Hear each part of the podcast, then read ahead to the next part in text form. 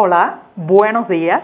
Soy Joanny Sánchez y estoy aquí en este lunes, comenzando la semana después de la pausa de sábado y domingo y abriendo de par en par esta ventana 14 para asomarme e invitarlos a todos ustedes a que se asomen junto a mí a los temas y las noticias más importantes de este 17 de febrero de 2020 en Cuba. Hoy y a partir de lo sucedido en los últimos días voy a hacer un comentario sobre el derecho a la privacidad de los pacientes cubanos. ¿Dónde queda? ¿Cómo está? También, también hablaré en un segundo momento de las cifras de llegada del turismo a Cuba, pero sobre todo por qué Varadero y los hoteles de firmas extranjeras concentran las demandas ahora en medio de la caída del número de visitantes.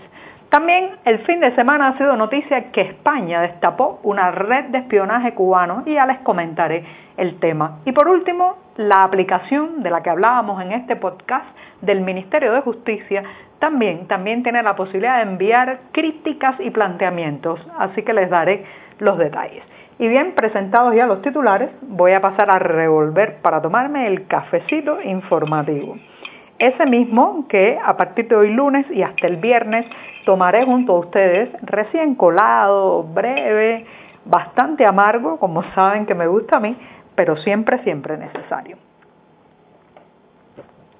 Después de este primer y largo sorbito del día, hay que tomar mucha energía para comenzar la semana editorial, les recuerdo, como es tradicional ya en este programa, que pueden ampliar muchos de estos temas y la mayoría de estas noticias en las páginas del diario digital 14 y medio que hacemos desde dentro de Cuba.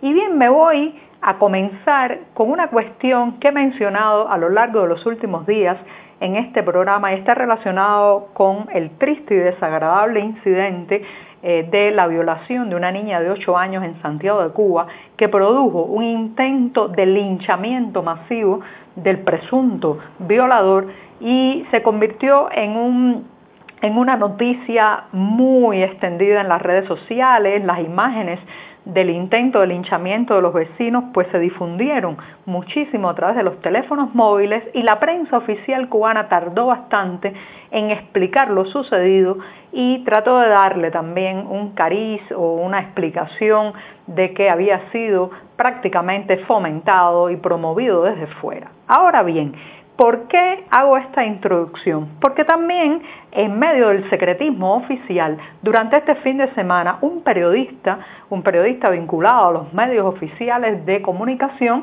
eh, difundió una serie de elementos vinculados a este caso, un poco para desmentir a algunos medios que inicialmente eh, pues habían dado estas imágenes como una revuelta popular sin explicar que se trataba de un intento de linchamiento popular de los vecinos contra un presunto agresor sexual. Entonces, este periodista oficial publica una especie de lista de qué es verdadero y qué es falso en todo este caso. Hasta ahí no parece nada extraordinario. El problema es que esta lista contiene detalles específicos y muy puntuales de los daños físicos y los procesos hospitalarios que ha vivido esta niña después de la agresión. Entonces, eh, al leer tantos datos y detalles, yo me cuestiono cómo tuvo acceso ese periodista a lo que parece ser una historia clínica, detalles médicos y hospitalarios que forman parte de la privacidad y la intimidad de cualquier paciente. ¿Por qué se publican esos detalles? Aunque está claro que no se ha hecho público el nombre de la niña, pero cualquier vecino, cualquier compañero de aula, cualquier persona que conoce del caso puede unir simplemente las dos informaciones, el nombre y la identidad, y estos detalles médicos que son de consumo interno solo del paciente, su familia y los doctores. ¿Por qué se hace público esto? ¿Por qué un periodista tiene acceso a la historia clínica y a los detalles médicos de un cubano? Bueno, lamentablemente, señoras y señores, nos hemos acostumbrado a que eso sea normal. Recuerdo uno de los casos más escandalosos fue cuando la muerte del opositor Orlando Zapata Tamayo en febrero de 2010 Incluso en el hospital donde estaba él agonizando y su madre cuidándolo, colocaron una cámara oculta para grabar a la madre y después difundieron esas imágenes en la televisión nacional. ¿Se imaginan ustedes un centro hospitalario prestándose para grabar a un paciente, sus acompañantes y después transmitir esas imágenes? En el horario estelar de la televisión. Eso es inaudito. Hemos visto también a muchos médicos rompiendo el juramento hipocrático de la privacidad y declarando ante las cámaras de la televisión en el noticiero estelar de la noche detalles de sus pacientes. Eso no es ético ni debe ser aceptado. Que la salud sea pública y gratuita no le da ningún derecho a un Estado o a un Ministerio de Salud Pública de manejar de manera pública y festinada los detalles de la historia clínica de un paciente. Eso es algo privado, íntimo, que pertenece solamente al conocimiento de los médicos que nunca deben prestarse para revelar esta información y de la persona que está siendo tratada o de sus familiares en caso de que se trate de una menor de edad. El problema, el problema es que eh, todo esto se ha distorsionado y nos han querido hacer ver que como el sistema público es gratuito, nuestra información le pertenece al Estado y no debe ser así. En el caso de un menor de edad, como es el triste suceso por el que comencé este, este comentario, es peor todavía porque la información médica que se ha revelado marcará la vida de esa persona para siempre. Tendrá que cargar como un fardo pesado sobre sus espaldas no solamente la agresión de la que ha sido víctima, sino también toda esa información privada que se ha ventilado públicamente. Eh, tenemos que ser también más exigentes a la hora de exigir que nuestras historias clínicas, nuestros detalles médicos y sanitarios se mantengan con discreción y en secreto. Que sea gratuito no garantiza la impunidad para difundir esta información. Así que estemos más cautelosos y la próxima vez que veamos este tipo de información en los medios no aplaudamos, no digamos qué bien que nos han informado, pensemos, Pensemos en el paciente al que se le ha violentado su privacidad. Me he extendido hoy en el primer tema, disculpen, pero me voy a tomar un sorbito segundo de café en lo que paso a la segunda cuestión del día. Muy bien y muy necesario este buchito intermedio en el podcast Ventana 14 y me voy con un tema totalmente diferente. Hace unos días el Ministerio de Turismo publicaba unas cifras en medio de la desazón, el estancamiento, incluso el retroceso del número de visitantes en la isla, de visitantes extranjeros, eh, pues se han publicado algunas cifras que parecen en un principio contradictorias, pero que no lo son. Se trata fundamentalmente de que a pesar de la caída y el descenso eh, del número de visitantes internacionales, sin embargo, un destino como la playa de Varadero tuvo un crecimiento de un 12% de turistas a lo largo de enero de este año, enero de 2020, en comparación con el mismo periodo del año anterior. ¿A qué se debe esto? Si hay un estancamiento de los números y una baja del interés turístico por Cuba, sin embargo, Varadero, el más famoso balneario cubano, crece.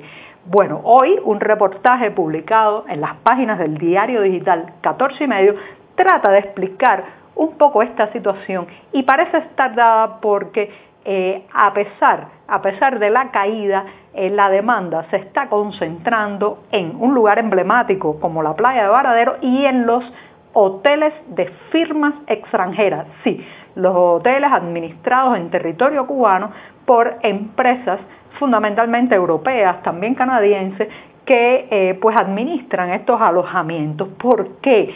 Bueno, porque lamentablemente eh, los eh, alojamientos gestionados solo por la parte cubana no logran alcanzar los estándares internacionales. Y eso se nota muchísimo en los comentarios que dejan los clientes en los foros de viajes.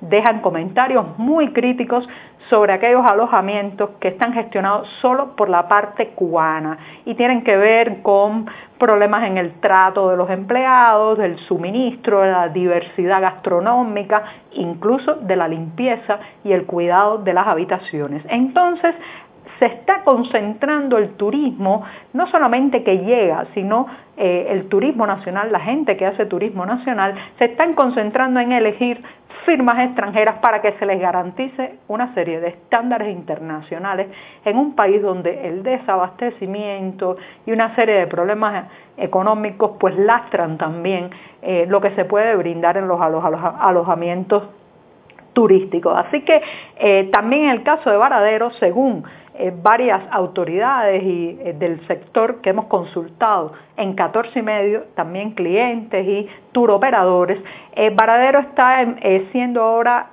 más demandado porque muchos turistas no quieren viajar internamente por el país en avión, ni tampoco moverse demasiado por carretera. Bueno, por temor a el índice de accidentabilidad, el accidente de avión de mayo de 2018 también dejó una mala impresión y esto hace que los turistas prefieran destinos de corta movilidad, eh, de poco traslado por carretera y apostar al seguro ante la incertidumbre de lo que pueda estar pasando en otros destinos del país. Así que los invito a que lean este reportaje porque Varadero sigue siendo la locomotora del turismo cubano, incluso, incluso en momentos de baja como este.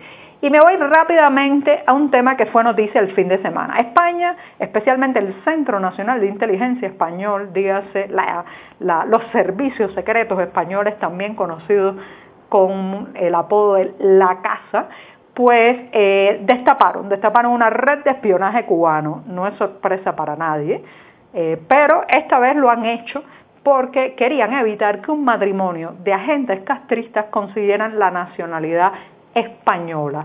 Según, según el periódico Las Provincias, el periódico español Las Provincias, eh, desde hace años España libra una guerra contra el espionaje cubano. Eso no es nuevo ni sorprende a nadie.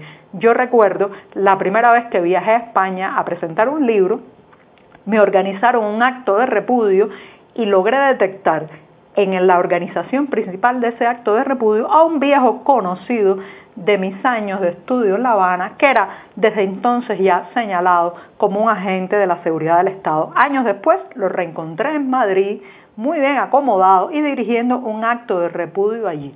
¿Cómo llegó ese hombre? Bueno, parece que como mismo llegó este matrimonio eh, de, con una hija a los que España ha intentado impedir que logren mm, eh, nacionalizarse con pues la ciudadanía de ese país europeo y ha destapado una serie de manejos, eh, de acciones de espionaje que estaban llevando a cabo. Esto no se ha revelado aún el nombre, pero ya se sabe que pertenecen a un entramado de espías a sueldo de La Habana, o sea, no hay recursos para reparar las tuberías de agua, las calles están deterioradas, pero el aparato de inteligencia y de espionaje y de eh, penetrar sociedades y países a lo largo del mundo parece que parece para eso sí tiene recursos la Plaza de la Revolución. Y me voy ya final diciendo, recordándoles la aplicación para teléfonos móviles Android que ha abierto el Ministerio de Justicia y que tiene un acápite para quejas, sugerencias y planteamientos.